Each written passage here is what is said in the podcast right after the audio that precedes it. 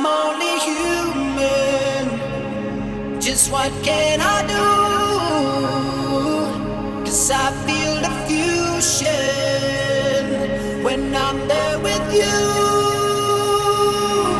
Where are chemicals, codes, codes?